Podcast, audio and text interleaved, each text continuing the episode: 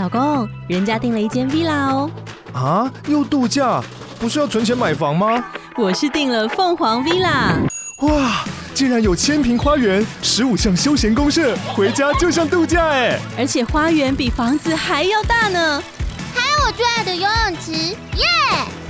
龙大营建 villa 生活，十年防水保固，二至三房，零七三九八五五五五，凤凰 villa。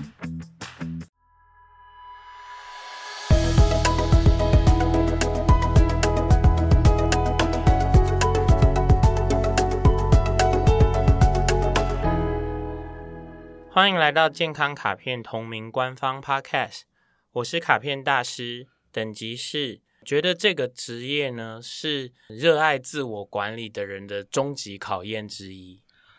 哦，我是健康实习生，呃，我觉得所有令人觉得羡慕的职业，其实背后都有极高的代价。哇哦，竞技话题结束了，我们进入新的系列了。我们频道改名字了，我们现在要讲的是百工秘辛。百工秘辛没有啦，我们第六个系列。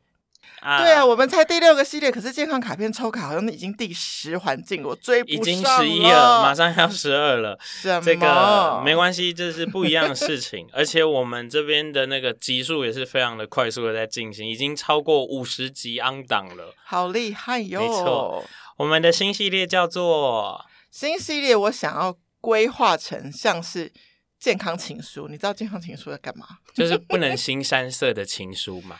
嗯，健康的情书。我我们那时候有一个很有趣的联想，就是关于健康这件事情，大家有点知道，对不对？但是就是故意想把它放一边。嗯、但现在如果有人发了一封情书给你，你会不打开来看吗？会，就是打开鞋柜，看到上面写说希望你健康，然后画一个爱心，你 就把那封信打开。你一定会开的啊。对对，所以我们这一次要把我们这接下来的十二集，好像是十二封情书。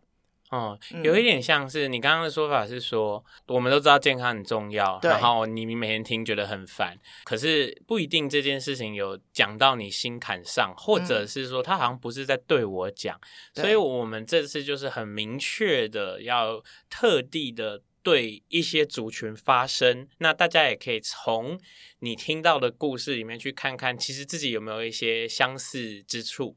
对，嗯，然后这一次呢，我们也加重了小编的工作量。我们现在你都说执行的五十集嘛，对，有些人是跨圈，他的跨圈是本来居然是不听 podcast，没错，过来的，没错，所以表示现在还有人还不过来，对，他可能还在。I G 圈或是 F B 圈，所以我们这个系列会很贴心的。这个情书除了听觉之外，会有一个很像视觉的，算某种邀请卡吧，就是可以让你方便转发给你想要投递情书的人。没错，转发情书出去，这样听起来很像一个渣男渣女的行为。我转发 一百封，对，发给很多人 呢。对对对，因为毕竟需要健康的人。发过去的时候都说，这是我特别转来给你听、给你看的，但是你已经讲了一百次这句话了。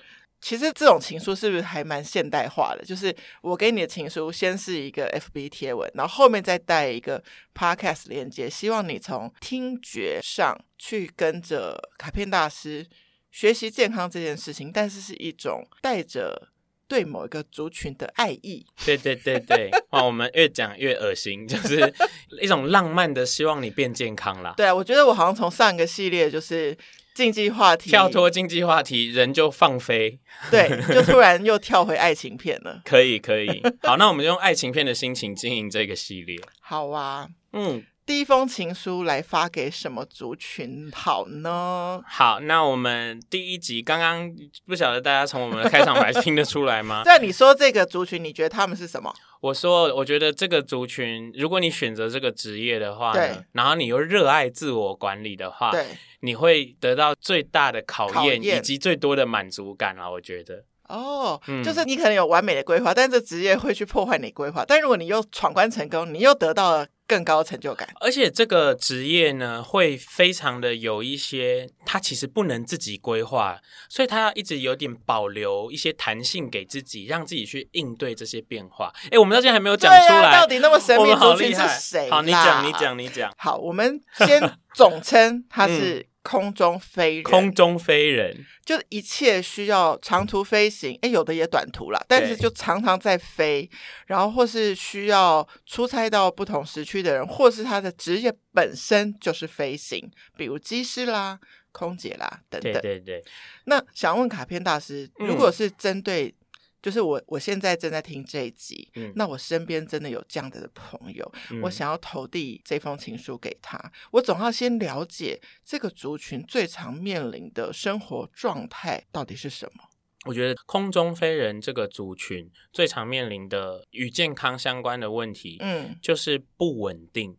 和不固定，yeah, 你说气流不稳定啊？气流是气流不稳定的时候，他会叫我系好安全带。真的，对，它的时间性是不稳定的。我们就先用比较典型的，以空服人员来说好了。我会有排班，但是我会被抓飞。排班其实你本来是知道的班，对。那抓飞是那种，如果人家临时有状况。哦，我跟你说，我刚刚说了嘛，这是一个自我管理世界的人，就是觉得有趣到爆。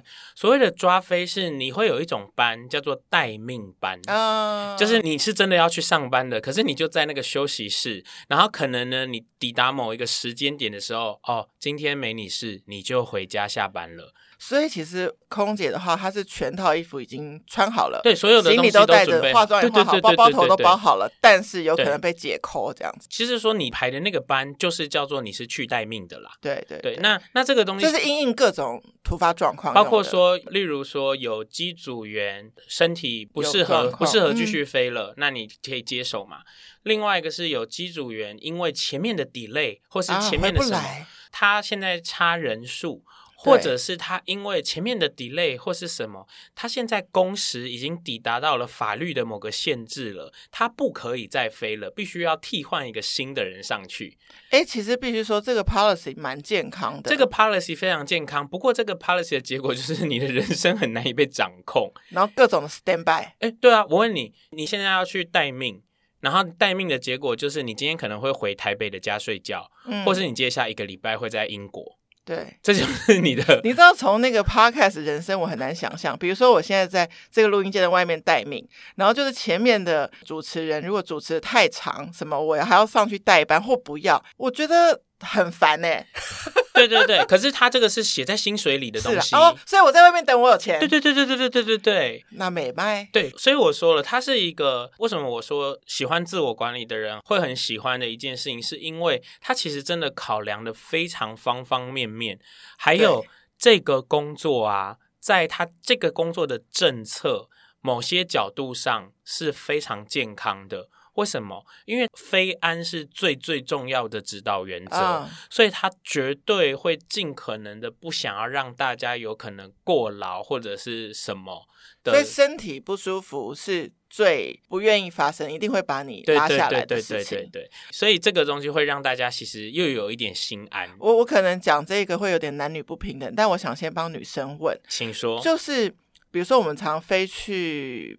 你就讲纽约好了，它是直接跟台湾正十二小时的时差，嗯，然后女生又会有惊奇的问题，那常常一直换时区，很混乱的，而且我我。就是道听途说，就是如果是怀孕的话，也比较会有流产风险。嗯，不管是怀孕的流产风险，或者是经期的混乱，对，它都是会跟荷尔蒙不稳定有关嘛。对，你刚刚说的不稳定，荷尔蒙不稳定，你选择的这个工作会让你的工作时间、休息时间混乱不稳定。如果你是很容易因此荷尔蒙受到影响的人，那这件事情对你的伤害就会比较大。如果现在我们想要投射的情书的这一位空姐，她已经是就业多年，她好像已经习惯了这个情势了。她还有可能把自己的生活或身体品质再拉更高的一个可能吗？绝对可以。OK，因为呢，首先。大家虽然说他们是被被排班，但是他们其实有是有部分的选班的能力。OK，也就是说我是可以选课的嘛。嗯，所以呢，你基于如果你对自己的自我管理，我刚刚说这个是自我管理者的。救急游戏场，Yeah. 你如果对自己的自我管理够好的话，哪怕我的经期混乱，我都还是会不断的记录它。我不断的记录它之下，oh. 我一定可以找到一些统计上的，我在什么天到什么天是最危险的时候，会让我不舒适。Uh huh. 所以这些天我要尽可能尽我全力的去找到让我容易可以过着比较好的生活的班。我觉得这很很好玩。大师，请接受。实习生一拜，对，您本人没有经期，但却如此的了解。没错，那那你看哦，这件事情包括说，因为我做运动体适能产业，其实，在很自我管理的女性的身上，会有经期前的训练、经期中的练习、经期后的练习。这么精准，你再把这些事情再丢进到日常生活和她的工作模式，哇，那是一个多么庞大的系统啊！那这件事情会变成是说。有一些人就会说啊，那我不就花好多时间都是在为了在照顾自己吗？诶，照顾自己不就本来是应该是你人生最重要的任务吗？所以他在不稳定中找稳定，我觉得那个不稳定还是没办法被解决。嗯，对，可是你在不稳定中找到一些。各式各样小小的让自己好一点的点，不断的收集这些让自己好一点的地方。那我我有想到一个例子，我觉得蛮实际的，就是我听过一个，就是我有点认识他的空姐，她说那个走道很有限，又要推推车去服务很多人，然后你知道常常就是最里面的那个位置，你要递东西给那位客人，你的身体是非常奇妙的延伸到。他就决定去学瑜伽，他也是某一种自我管理嘛。事实上啊.我大胆猜测，空服人员产业认真运动的人，应该绝对大过一般产业。就是他们迫切的需求。他们会很认真运动，而且我觉得会彼此假后到修补，跟人家说你要去做运动，因为会让你体力好很多，会让你不会那么容易受伤。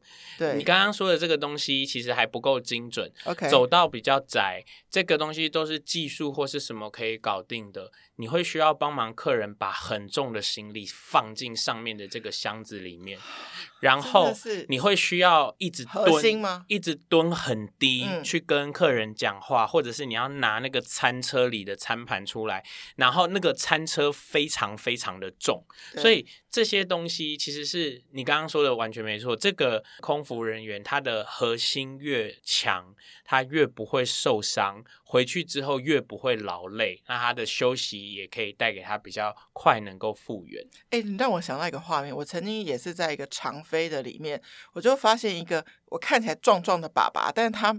可能因为不熟那个行李箱，所以他有点推不进去。嗯、但是有一位优雅的空服人员，他就是用一个 paper 还是他的一个小力道就。丢就上去了。是是是，首先、嗯、这个东西里面，你刚刚提到这个东西是我们的技术面嘛？对对。那对那个壮壮的爸爸来说，是不熟悉的事。对那对空服人来说，这是他的工作的一环。对。然后他也想赶快帮忙你，所以这个绝对没问题。可是呢，我们刚刚说到，就是我有过两位一对一的学生，然后就是空服人员，然后他们都是受伤后开始上一对一的。嗯、受伤后，那我觉得对我来说，这两次的经验蛮魔幻的啦，就是两个人。的第一二堂课，我都在教一模一样的内容。哎，OK，在第一二堂课的时候，我就在对他们分析所有他们上班中会用到的动作，然后这些动作其实应该是我给他们的回家作业或锻炼动作里，其实是对应到哪里。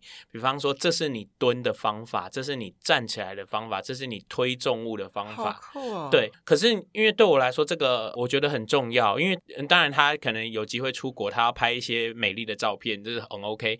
可是呢，他就是因为在这个工作模式下受伤了嘛？对对，所以他就要解决这个受伤才行。那解决这个受伤的根源是不要再做出会让自己受伤的事，所以你要学会它。那我觉得这一集，如果你身边有那种就是新手空姐，赶快发给他。嗯对，发给他就是告诉他说，如果你觉得自己不断的在上班后身体获得的不舒适感，疲累感都很持续，都没有缓解，你就又上第二个班了，一定会积劳成疾。那你就要赶紧开始找到机会去，例如说让自己呃先试着少排一些班啦，然后多花一点时间保养身体。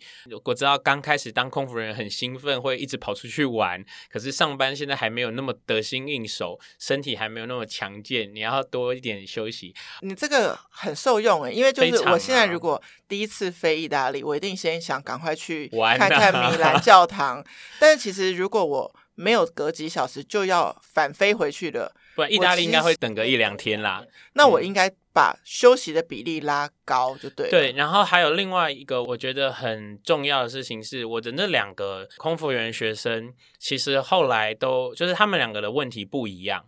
一个人是不愿意休息，就是说他可能没有飞那么多，可是他飞他会想要飞，可以去不一样地方，然后他想要去玩，收集，对对，他想要去玩嘛，嗯、想要。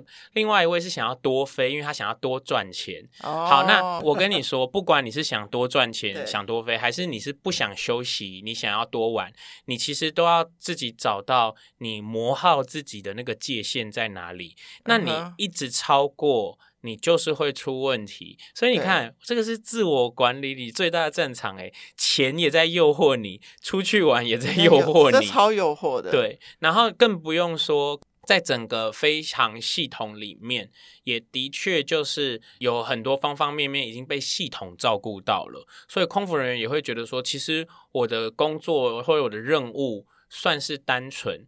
但是啊，你也本来就应该要留有很多余裕去应对所有的突发状况嘛。对，所以像是在飞机上，因为会有可能会有，例如说有不受控的小朋友啊，或者是说有人打翻东西，或是干嘛干嘛，这些都是需要你额外的心力去处理的。好像我们就特别关注空姐、空服人员，因为也有男生，嗯、那我们也可以来讲讲。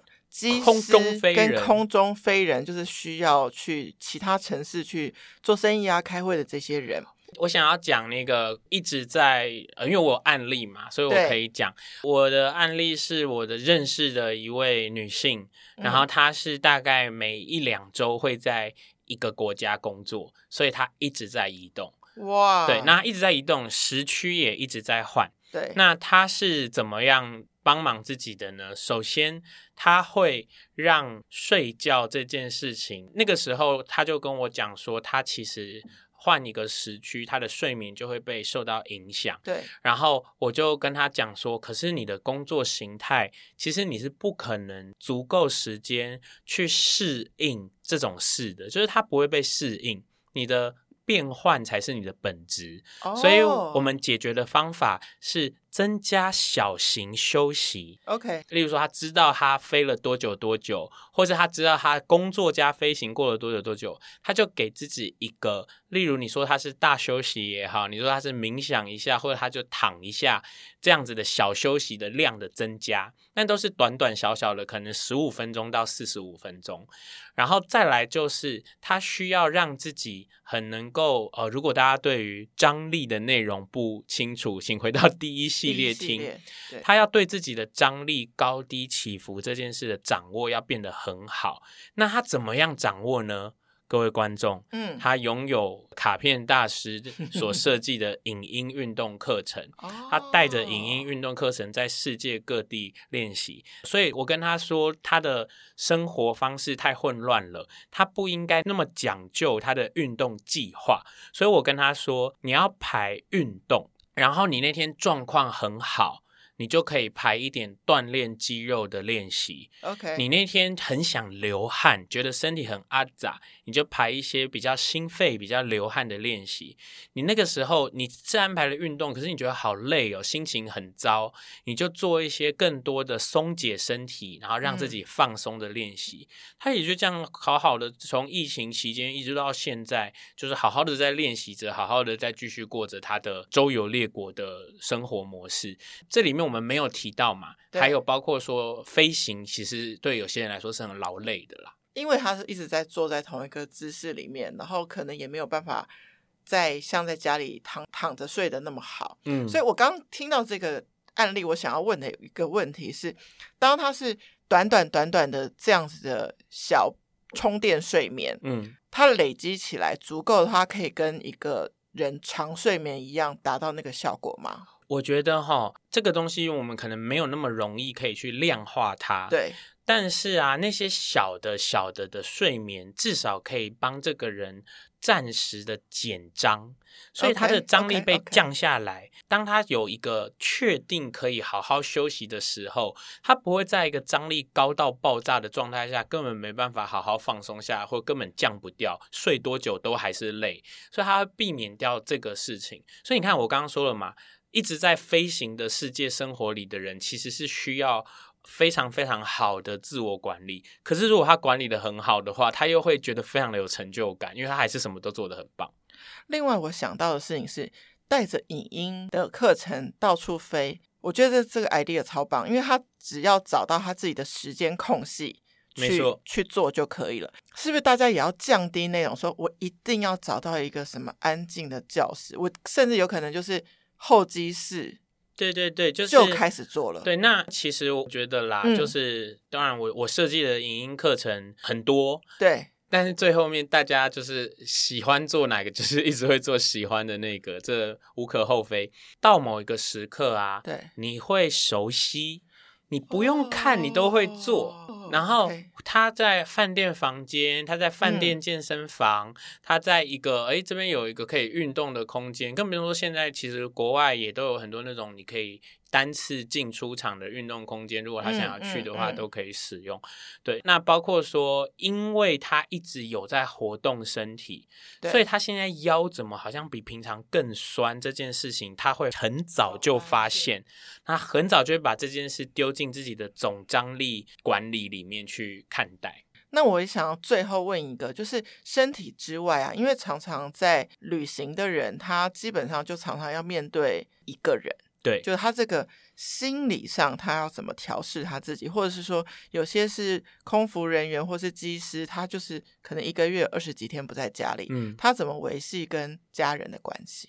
我觉得这件事情啊，你知道这个回答起来很像得罪人，因为 不要维系，不是啊，对不起，他就算一个月有二十天不在家，他没有在维系关系，是他不想维系而已。哦，那只是一个看起来比较合理的借口。你这样让我想到，我有遇过一对夫妻，是爸爸在台北工作，妈妈带着小孩去纽约上学。是啊。